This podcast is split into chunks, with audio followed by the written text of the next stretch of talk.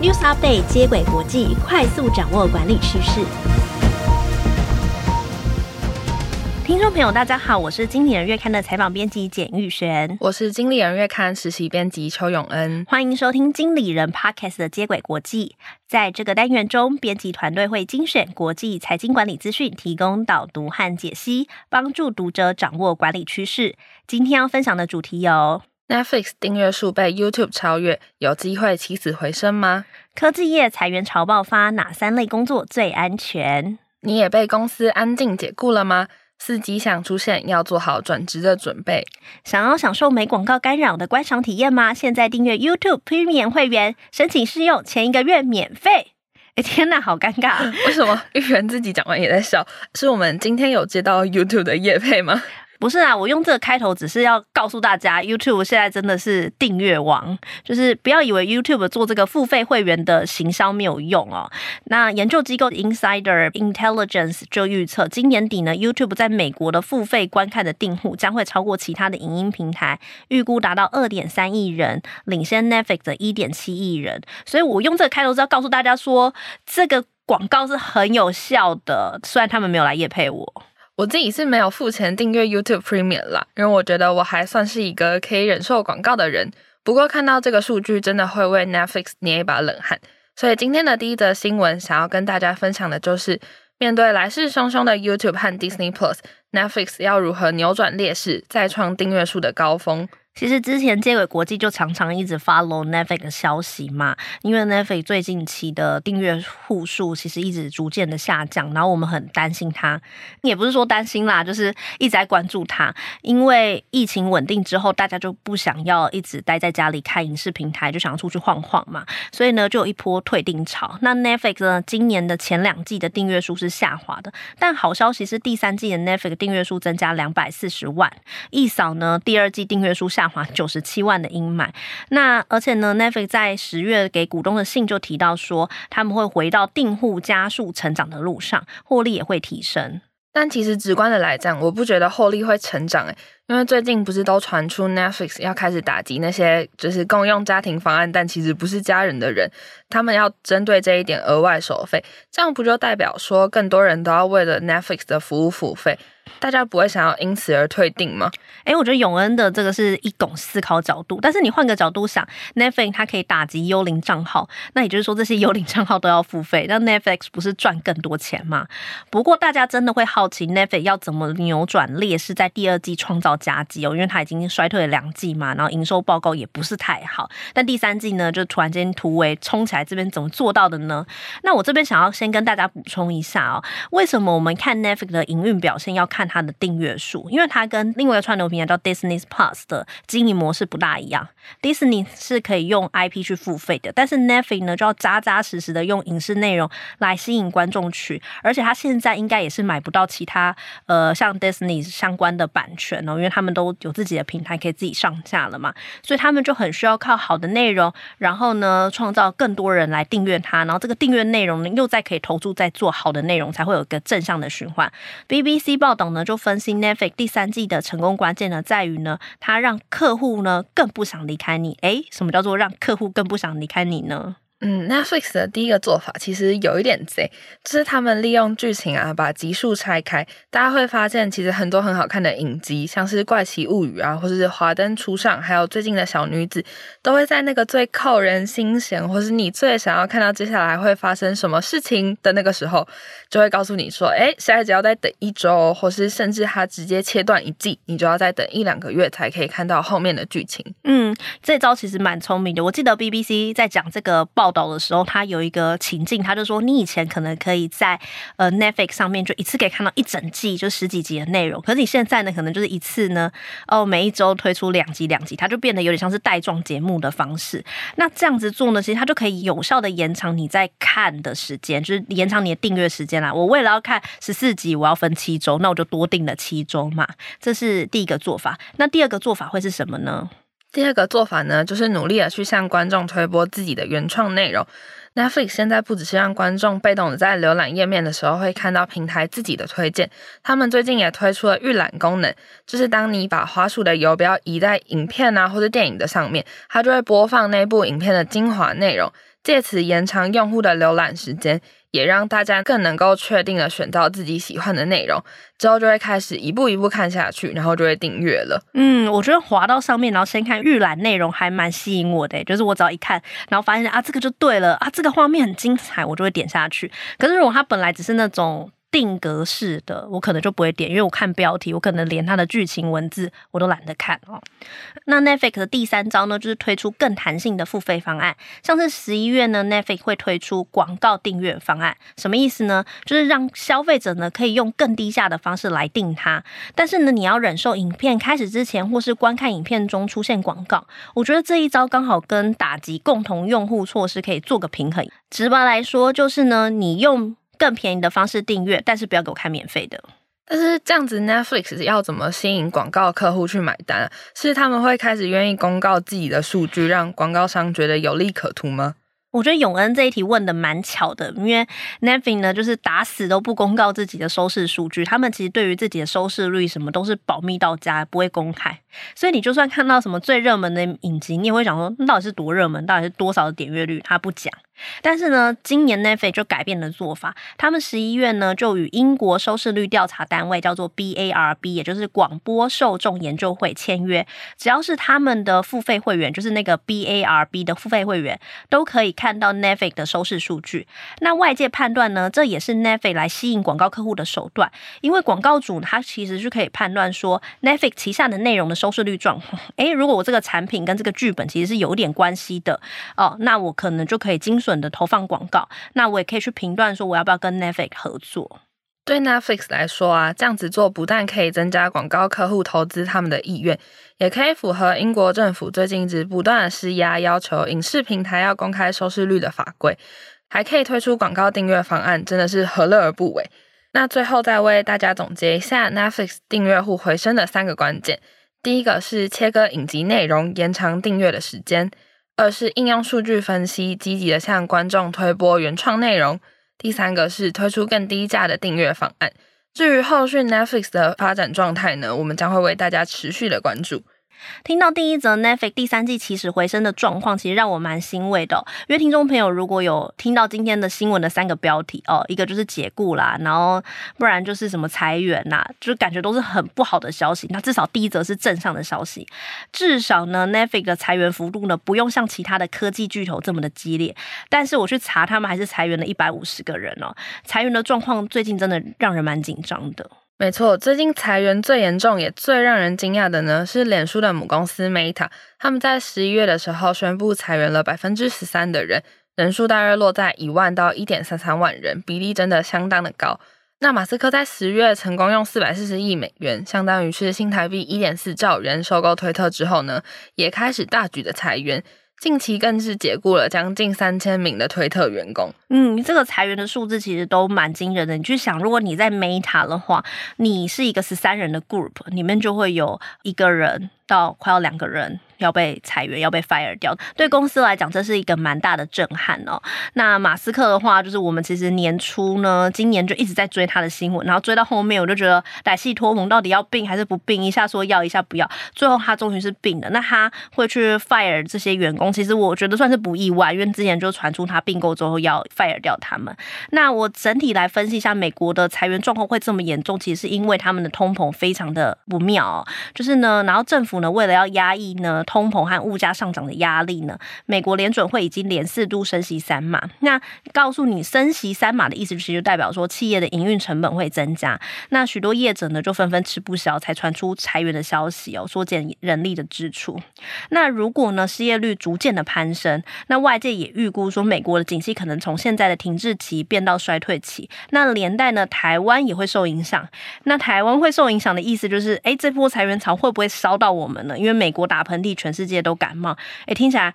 好不妙哦。不是，现在快要到年底了，听到这种消息真的是会让人很害怕哎。然后对啊，年终可能一裁就没有了。好了，但讲是这样子讲，我们还是要保持正向积极的态度。我还是想要知道，就是在裁员潮里面有没有最安全的工作呢？但听众朋友听到这里，会不会觉得我就是一个很有工作焦虑状况的员工？上一周跟大家介绍说哪一些员工不会被 AI 取代，然后这一集就想要知道有没有最安全不会被淘汰的工作。我想永恩应该是因为你快要毕业的关系吧，你现在是大四嘛，对不对？对，所以应该蛮紧张的就业，然后所以呢就连带裁员，你也很担心说哦会不会找不到工作？但是呢，请不要把个人的焦虑带到工作上好吗？不过我还是要称赞你，就是在裁员潮底下呢。告诉大家哪些工作是安全的，其实还蛮有意义的，而且呢，还真的有这样相关的报道出来哦。美国媒体公司呢，Business Insider 就采访了微软前人力资源的副总裁克里斯威廉斯，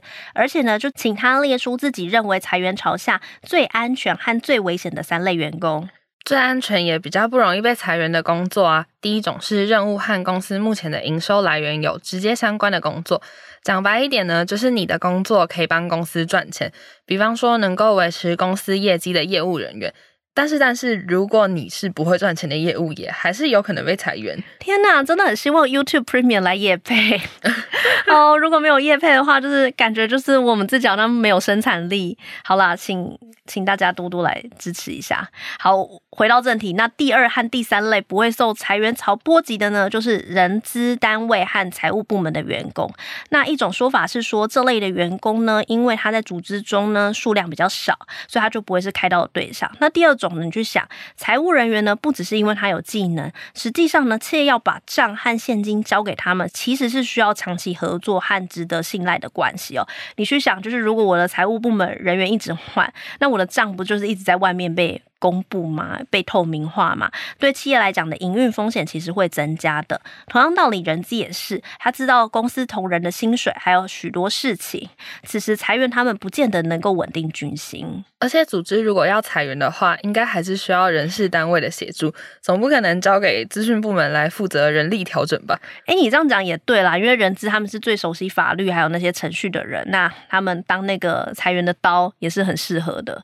那其他人可能没有办法哦。那听完了好消息呀，现在我们必须要来面对坏消息了。到底在裁员潮之下，最危险的三类员工是哪一些呢？首先，第一类是活动企划，还有员工福利专员。因为公司如果今天预算快要不够了，势必是会先把员工福利的活动砍掉，去减少额外的支出嘛。所以，负责相关活动的策划人员呢，也会因为手上负责的专案被取消，因此要面对被裁员的风险。第二种是负责新计划的员工，从刚刚最安全的例子可以反过来推断，公司如果要减少业务，一定会从比较新、还没有完全成型的专案来，因为这些专案其实没有办法带来营收或是稳定营收的效果，所以负责相关专案的人员可能就有被解雇的危机。那最后一种最可能被裁员的类型呢，是约聘的员工。除了约聘员工本来就有比较多弹性，因此更容易随时被裁员之外，威廉斯也指出啊。约聘员工通常是组织用来应对紧急状况，像是大环境的经济衰退啊，或是公司周转不灵等等。也因此，当公司成功的度过这些困难的情况之后，这些约聘人员就会先被解雇。嗯，威廉斯呢就建议工作者们说，其实你不要太悲观。如果你属于这三类呢，可能被裁员的员工，其实你也不要太担心。威廉斯呢就建议工作者们呢，不管你的解雇风险有多少，你都要持续去更新自己的履历。比如说，你可以在 LinkedIn 上面制作一份档案，然后在上面呢记录你个人的经历还有完成的事迹，并且呢每个月定期的更新，这样子呢你可以吸引呢你的潜在雇主呢注意到你，在你被裁员之前呢，你可能就已经找到新的工作了，就可以免于相关的危机。那最后总结一下三种最安全还有最危险的工作类型，最安全的工作类别分别是你参与的案子和公司的主要营收有直接的关联。那第二种和第三种呢，则是财务还有人力资源相关的工作者。另外一方面呢，在裁员潮比较危险的工作类型，第一个呢是规划员工福利活动相关的工作者，再来是工作内容主要是负责新专案的，第三种是约聘人员。听完和裁员潮有关的新闻啊，我记得之前我们在接轨国际也有讨论过安静解雇的议题。面对这种不积极进取的员工，相较于科技巨头采用比较直接跟正面的方式去把人 fire 掉，应该有一些公司是用安静解雇来逼退员工的吧？就是故意让他们的日子不好过，然后自己自愿离职。永恩，其实我觉得你不用担心你会被 fire 掉，诶，你还蛮有当老板的头脑。因为呢，就是老板除了用光明正大呢去 fire 一个人，你刚刚想讲的方式其实就是偷偷的把他冷冻起来，用安静解雇的方式让员工自己知难而退。那因为你光明正大的 fire 别人，其实你会让这个公司呢留下不好的印象嘛，然后大家就会觉得说，哦，你这间公司啊，就是赚钱的时候聘人，然后不要的时候就把我们丢掉。可是如果你是用这种偷偷摸摸的安静解雇，然后是员工自愿离职的话，公司呢就不用承受这么大的压力。而哈佛商业评论也指出呢，越来越多企业倾向用安静解雇的方式来处理哦，因为这个方式呢可以减少企业之前员工产生出来的财政、心理和法律成本。讲白一点，员工如果是自愿离职的话，组织很可能就不用付资遣费给他。这样看起来，安静解雇感觉会是未来企业裁员的另一个选项。那员工们要怎么去判断自己是不是正在被安静解雇呢？哎，永恩，我发现你真的还蛮焦虑的，请不要这么担心好吗？你都还没入职场哎。但是真的有人针对这一点进行了研究哦。美国密西根大学的助理教授弗雷斯特·莫格森等人就盘点了工作者被安静解雇的现象。那以下呢，我们就举四个例子提供给听众朋友参考。第一个是工作职责发生变化，例如主管呢将重要的工作呢改分配给其他人，或者是订立不合理的绩效目标，让你没有办法达标。可能是主管呢要你承接一些跟工作职责不相关的业务，比如说我是编辑，然后他就叫我去做财务工作，然后讲说哈。我又不会算，然后这怎么怎么弄啊？啊，我理一理以后啊。好，那第二个迹象呢，是和薪资还有奖金跟福利制度的变化有关系。最直接的方法就是不调升你的薪水，因为这样做就等于说变相在减少你的薪水嘛，或是不让你参与额外的专案去赚取更多的奖金。还有一种呢，是发给你的年终奖金比预期的还要再低。第三种呢，就是跟员工的工作形态和条件有关，像是呢，我就改变你的工作时间，或者是呢，呃，比方说啦，我就把你原本呢都会加班，然后我就把你这个加班就叫你不要再加了，或者是呢，我额外的叫你加很多班，然后让你工作量大到无法负荷，然后你就觉得啊，算了，我赶快离开好了。那除此之外呢，我可能还会去收回你的停车位，就说哦，从今天开始你的停车费就不能停在这里了，你自己去付。然后或者是呢，我把你的办公桌收走，然后。叫你去一个呃远远的地方工作，然后把你孤立起来，这个也都是有发生过的。天啊，说回办公桌也太坏了吧！我觉得这样子真的不太行。那最后一个安静解雇的现象和员工跟主管的沟通有关。当你的主管开始刻意的避开，或是不愿意和你讨论升迁相关的话题，或者呢是在你的绩效考核上刻意给你比较低的分数，还有另外一种是，当你要找他的时候，他就消失；再不然就是取消和你的会议。另外呢，如果主管不愿意提供给你和工作内容有关的重要资讯，也都是安静解雇的迹象。我觉得有人讲这些都会让我无法待在公司，我真的就是觉得自愿离职算了。那如果听众朋友听到这些迹象的话，其实也不要开始紧张哦。就是你先去查证，就是报道中呢也提供几个方法呢，帮助你面对安静解雇的建议。第一个呢，就是你呃先去观察公司近期的变化，身旁的同事是不是也受到一样的待遇？比如说，哎，我们的加班都减少，哎，我减少，他也减少，那可能就是公司要我们共体时间。那或许呢，其他人也会跟你面对同样的改变，只是你没有察觉而已。那再来呢，是了解还有熟悉公司的制度规范。当初你来应征工作的时候，条约上一定会说明清楚。因此呢，只要你的上司没有在该让你升迁的时候做调整，或是降低加薪给你的幅度，就可以拿出公司的合约条款去和他说明，享有你原本就应该要有的福利。而且，万一公司对你采取的安静解雇行为，真的让你觉得太超过了，或是已经严重到影响你的身心健康。这个时候了解公司的制度，也可以帮助你之后寻求法律上的协助。嗯，也跟大家分享一下这篇研究很有趣的发现，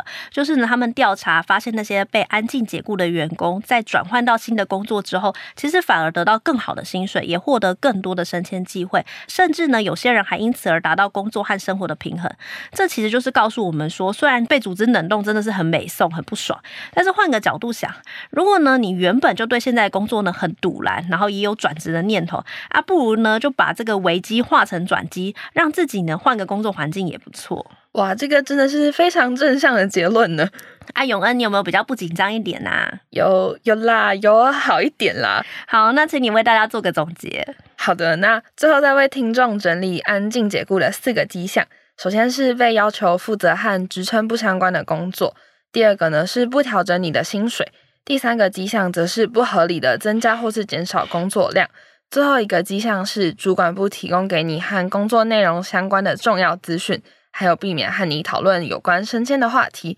不过呢，我们还是要对自己信心喊话，就是当我们已经善尽一切的努力改善自己的工作状况还有绩效表现，如果组织还是这样子对我们的话，就请你坚信此处不留人，自有留人处，下个地方会更好。我觉得我们讲的真的还不错。好啦，今天真的很谢谢永恩的分享哦，有一个很正向的精神喊话。好啦，最后都为大家总结一下今天的新闻，分别是：Netflix 订阅数被 YouTube 超越，有机会起死回生吗？科技业裁员潮爆发，哪三类工作最安全？你也被公司安静离职了吗？四个迹象出现，要做好转职的准备。喜欢经理人 Podcast 的话，欢迎到 Apple Podcast 给我们五星好评。如果有职场困扰，希望我们解答，也可以填写资讯栏中的表单，将有机会邀请职场专家为你解答哦。以上内容由简玉璇、张嘉尔、邱永恩编译整理，简玉璇、邱永恩制作。感谢大家的收听，经理人接轨国际，下回再见，拜拜，拜拜。